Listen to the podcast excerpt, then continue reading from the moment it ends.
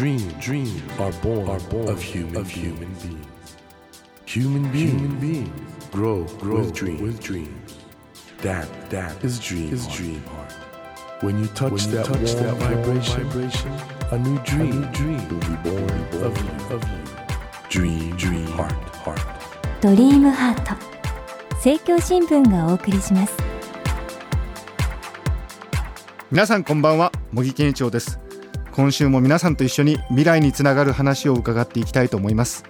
さてまずは番組にお寄せいただいたメッセージをご紹介しましょう。青森県のラジオネームツガールさんから。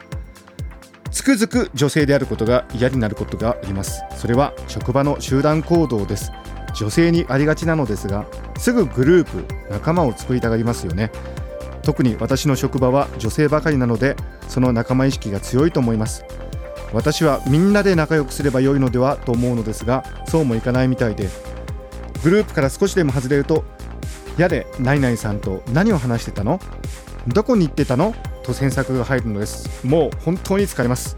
今では職場を辞めたいとまでなっていますが田舎なのでそう簡単に仕事も見つからず回避する方法ってあるのでしょうか？という青森県の津ガールさんからのメッセージなんですけれどもこれねありがちですよね。職場でなんか仲間の仲のいい人と悪い人でなんかあっち行ったこっち行ったとかなめんどくさい。このことについて今日の素晴らしいお客様どのようなねお考えをお示しくださるんでしょうか。今夜お迎えしたお客様は先週に引き続き元スターバックスコーヒージャパン株式会社代表取締役最高経営責任者で現在はリーダーシップコンサルティング代表の岩田松夫さんです。もう本当先週は岩田さんにリーダーシップについて本当に目から鱗のねお話を伺ったんですけども今週は引き続きですね日本が世界に勝つためのリーダーとはどのような人であるかと。この重要な問題についてですね岩田さんのお話を伺っていきたいと思います。岩田さんよろしくお願いします、はい、よろしくお願いします。あの岩田さんはね今あのリーダーシップ教育を非常に力入れて先週もそのリーダーシップの話をいろいろ伺したんですけど世界の中でいろいろいろいろ複雑な方程式今できている中で日本人としてどういうことをすると優れたリーダーになれるんですかね？まあ世界で戦っていくとかっていうことをもうまあ中で考えるとしたら、うん、やっぱりそのやっぱり自分の目で海外にやっぱり見に行かないといけないと思うんですね、はあ、そうすることによって海外のいいこと悪いこと、まあ、それによって日本のいいとこ悪いところって感じですね。だから僕も留学してる時にやっぱり日本やっぱ温泉いいよなラーメン美味しかったよなってすごく恋しかったって記憶ありますけど留学してよかったことっていうのは背が高くて金髪で目が青い人ってなんかみんなすごい人かなって思っちゃうわけですね、はい。はい、でも実際行ったらいいやつもいれば悪い嫌なやつもいるしはい、頭のいいやつもいれば悪いやつもいると、はいはい、別に同じ人間なんだってそれを学んだことなんですよね、うんはい。はい、どうしても学生なんかと話してるとアメリカって特別な国なんじゃないかとかねシリコンバレーとか特別なんじゃないかって思い込んじゃってるとこあるんですけどあれですよね。実際行ってみると今おっしゃったように例えばいいやつもいるけどちょっとまあそうでもないやつもいるっていう。それをまあ許容してるっていうことですよね。だから僕はそのアメリカが強いというのは例えばノーベル経済学者日本人実は今ボストンに住んでますとかシカゴに住んでます、うん、なんかアメリカにいると。あるいは野球でねちょっと実績上げた人、まあ、イチローであり松坂でありダルビッシュであり、うん、みんなアメリカに行くじゃないですか、うん、要するに世界中からそういうタレント優秀な人たちが集めるっていうその仕組みが僕アメリカの強さだと思うんですね。だからそれは同じようにじゃあ日本に行って勉強したい野球したい、ね、働いてみたいっていう国にしないと日本は今後衰退する。それはもっとちっちゃく言えば企業にとってもそうだと思うんですね。うん、そういう話は別に国際化しようがしまいが関係なくてでアメリカはそれをうまくやってますね。アメリカンドリームでやっぱり成功した人には拍手をするっていう文化ですよね、だけど日本はどっちかというと成功する人には嫉妬しちゃうっていう嫉妬の文化ですよね、はい、まあ、そこは違うような気がしますけどね。うん、大変それあの僕も興味あるところなんですけどあの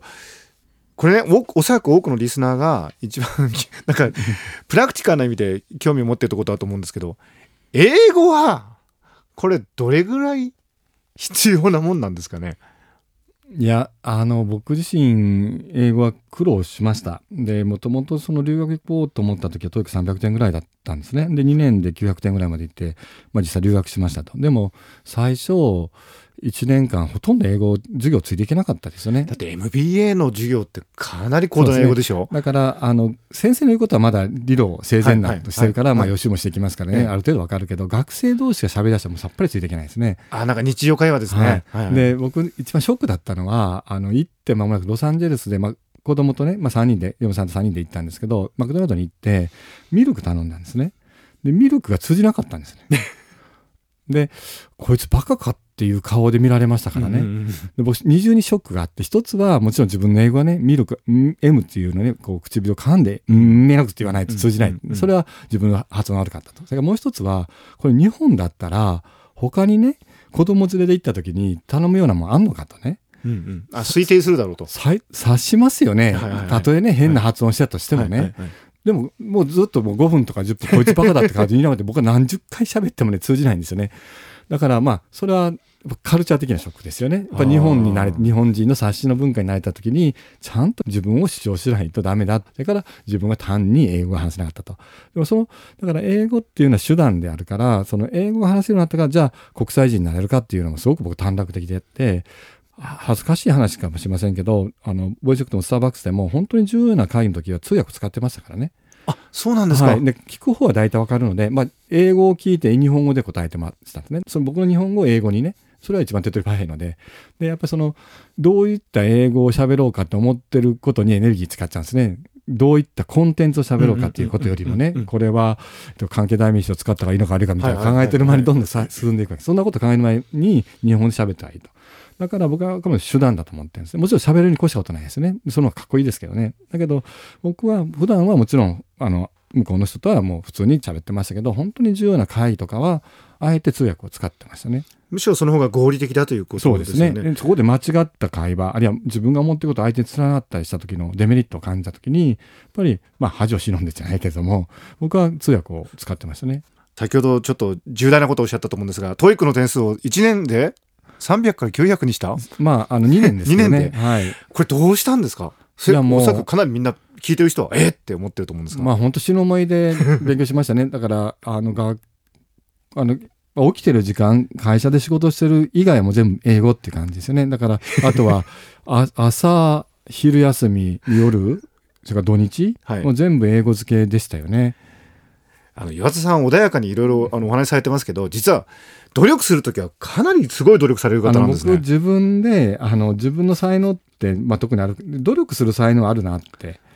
でそれは結局ね僕そのなんとかなるっていう気持ちがないと努力できないですよね。これ一生懸命やってなんとか留学できないかと思われないと、無駄になるかもしれないと思ったら努力できないですよね。うん、でもなんとかなるんじゃないかっていうこう長期楽観短期期間？僕それがいいと思うんですけど、まあなんとかならないっていうのはね、この、あ、来週のテストどうしようかっていう、もっと勉強しなきゃっていう気持ちがありつつ、でも3年先、5年先はなんとかなってんじゃないかっていう、その両方の気持ちを持ってるんですね。だから努力できるんだと思うんですよね。だからよく夢を持ちなさいとかね、夢は叶うっていう言葉言われますけど、やっぱりそういう気持ちがあるから、今目の前努力ができるんだって、なんか突然ね、なんか神様、英語の神様が降って降りてきてね、僕に英語のパワーをね、授けてくれるってことはありえないわけですね。やっぱその、いつか話せるようになる英語が上手くなるっていうことを夢見て、ね、でも日々努力をするっていう、努力を続けるっていうことがすごく大事だと思うんですね。これ皆さんね、この番組の、まあ、テーマはドリーム、夢なんですけれども、やっぱり努力することができるってことがやっぱり夢の一番の形なのかなって。今の話よかったですね。300点から900点。起きてる時間はずっと英語やってた。そうです、ね、いや、こういう話はね、すごくね、聞いてる若者とかにもすごいインスピレーション与えると思うな、うん、それをやれるかどうかってことですよね、自分がね。そうですよ。それはやっぱり目標、留学をしたい、うん、あれそのもう一つ前はやっぱ経営者になりたいっていう気持ちがあって、うん、経営者になるために留学をしたらすぐビジネスの勉強ができると。はいはいで、そのためには英語が必要なんですよって。でも僕は英語を勉強したくてやってるわけじゃないんですよ。はいはい、その先の目標があってのことですね。ってことですよね。英語は手段なんですよね。だから今は僕は英語ほとんど使わないから、英語のメンテナンスほとんどやってないです。例えばもう一回ね、どっかの会社で、例えば外資系でも、英語を使う必要が出てきたら僕はまた必死になってまた勉強すると思うんですね。うん、今それよりもリーダー関係の本を読んだり、あの、まあ、人と会ったりしてるっていう、そっちに今フォーカスしてるんですよね。なんかね自分に才能があるとすれば努力することができることであるってさらっとおっしゃる岩田さんが本当に素敵だなと思います。さてあの先ほどご紹介しましたラジオネーム津ガールさんからいただいた職場の集団行動。つまりなんか仲間意識が強くて誰かと仲良くすると何話してたの？とかいろいろ詮索が入るっていうこういうことについてはどう考えればいいんでしょうか？うーんあの難しいって思うんですけども僕自身社長をしてる時なんかは例えばお昼ご飯とかは一人で食べてましたね。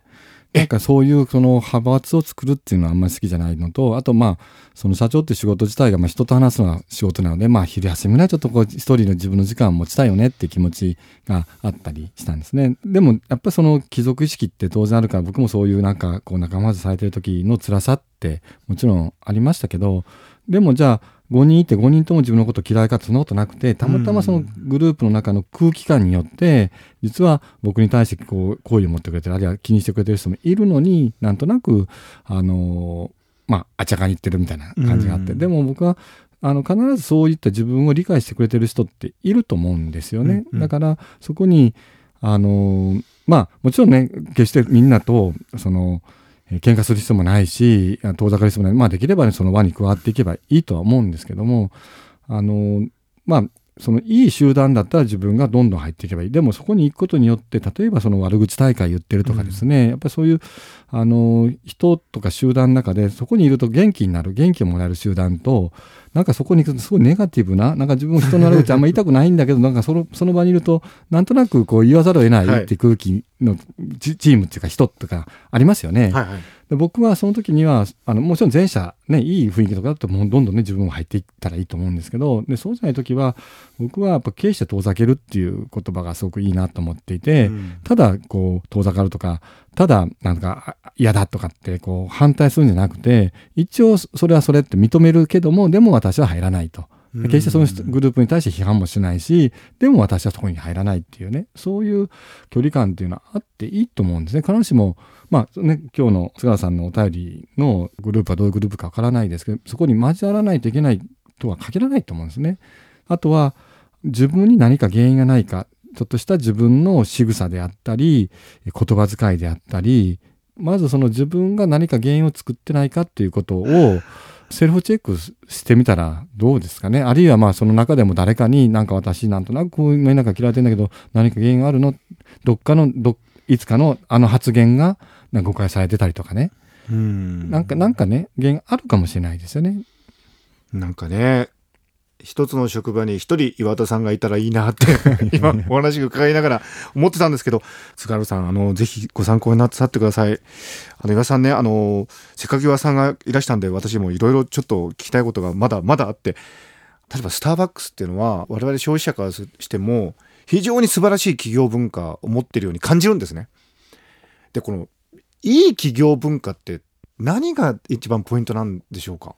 はい。あの、僕はミッションだと思うんですね。その企業のミッション、まあ、経営理念って言い方でいいと思いますけど、まあ、何のためにやってるか。まあ、ただ、そのどこの企業にもそれすごい立派なミッション、あるいは経営理念ってあると思うんですね。うんじゃあ、それをどこまで愚直に一生懸命やろうとしてるかっていうこと、それをあの本気になって達成しようとしてるか。だから、スターバックスでよく、そのみんなで思ってるのは、我々こういうふってんじゃないと、人々に潤いを与える、感動経験を与えるっていう、それが我々の仕事である。たまたまコーヒーがその手段で過ぎないんだって、うん。コーヒーっていうのは儲かりまっかみたいな話じゃないわけですよね。うんうん。そういう意識がある。だから、あの、これ経営者の仕事でもあると思いますけど、やっぱり仕事に対してどういう位置づけをするか、スターバックスとスターバックス以外のコーヒーショップでやってることは99%、あれ 100%, 100同じですね、うん。オーダーを受けてコーヒー出すことにおいては。でも、方や、あの、人々に潤いを与えたいと思って、活力を与えたいと思って、コーヒーを売ってるのか、まあ、コーヒービジネスやってるのか、あるいはね、時給700円で自分の仕事やってますっていう意識でお店に立ってるかって、その意識の違いがすごく大きいと思うんですね。みんながそのコーヒービジネスやってない我々はピープルビジネスやってるんだっていうコーヒーを通じてみんなに潤いを与えるんだっていう意識で仕事をしてるからあの笑顔がありあの対応があるんだと思うんですよね。だからまた行っちゃうんですね。そうですね。はい。そういうビジョンがしっかりしてる会社だと人間関係で細かいこと言ったりとかそういう時うーん。間もったいないからっていう気持ちになるのかも。だからひょっとしたらね津軽さんの会社が分かんないですけど今日ねご相談を受けた、えなんか会社としてのなんかミッションっていうかビジョンがしっかりするとそうですね。だから何のために働いてるのかっていうことですよね、なんかみんなでこう、うあのねなんていうかなこう仲良しクラブで誰かをこういじめたりすることが目的じゃないわけですよね、うんうんうんもっともっと大きな大義というかね志とかミッションがあってあのその場職場でみんな時間をね過ごしてるんだと思うんですけどね。岩田さんは今後人生どういうミッションというか ビジョンでうんまあ生きていらっしゃいますか？あの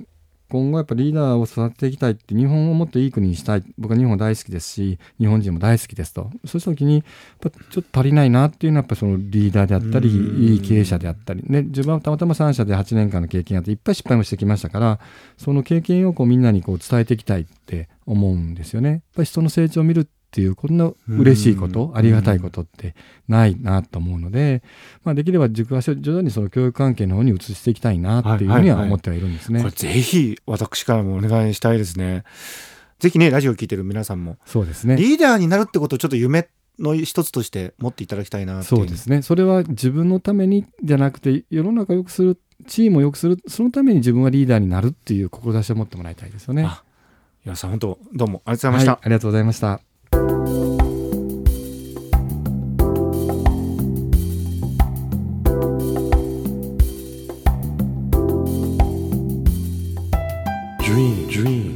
Can't be seen, can't be seen with a naked, eye. naked eye. But we sure But we can, sure live, can our live our dreams. Dream, dream heart is in you, is in you, and it will make, it will make a brand, a brand new, new you, you. Dream, heart, dream heart. ドリームハート今夜お迎えしたお客様は先週に引き続き元スターバックスコーヒージャパン株式会社代表取締役最高経営責任者で現在はリーダーシップコンサルティング代表の岩田松夫さんでした。岩田さんね TOEIC300 点だったのが2年で900点になったってさらっとおっしゃってましたよね。起きてる間は仕事とかそういうこと以外の時間はずっと英語漬けだったって。このね集中力をさりげなくおっしゃるところすごかったんですけどやっぱりこれビジョンなんだなと思いましたね。つまり英語を勉強すること自体が目的なんじゃなくてそれを自分がね経営者になるという夢に近づけたい。やっぱりだからこの夢がある人ってのは努力できるんですよ。この番組のねテーマであるドリームハート。夢があれば努力ができる。皆さんちょっとそのことをですね今日指差し確認したいと思います。さてドリームハートのホームページでは今日ご紹介したようなメッセージをはじめ私茂木へ聞きたいこと相談したいことまた番組へのご意見ゲストに相談したいこと何でも構いません。あなたからの熱いメッセージを募集しています。ぜひお送りください。お待ちしています。来週のお客様なんですけども翻訳家そしてエッセイストで現在は早稲田大学文化構想学部教授もされている青山みなみさんです。で青山さんは本当にいろんな著名人に影響を与えたというアメリカの小説家ジャック・ケルアックが書いた「オン・ザ・ロード」というですね非常に伝説的な小説の翻訳を担当されているんですけれどもこれがね最近なんか映画化もされて公開間近ということでこのジャック・ケルアックそして「オン・ザ・ロード」について来週は青山さんと一緒にいろいろ考えていきたいと思います。お楽しみに。ドリームハートお相手は茂木健一郎でした。ドリームハート。聖教新聞がお送りしました。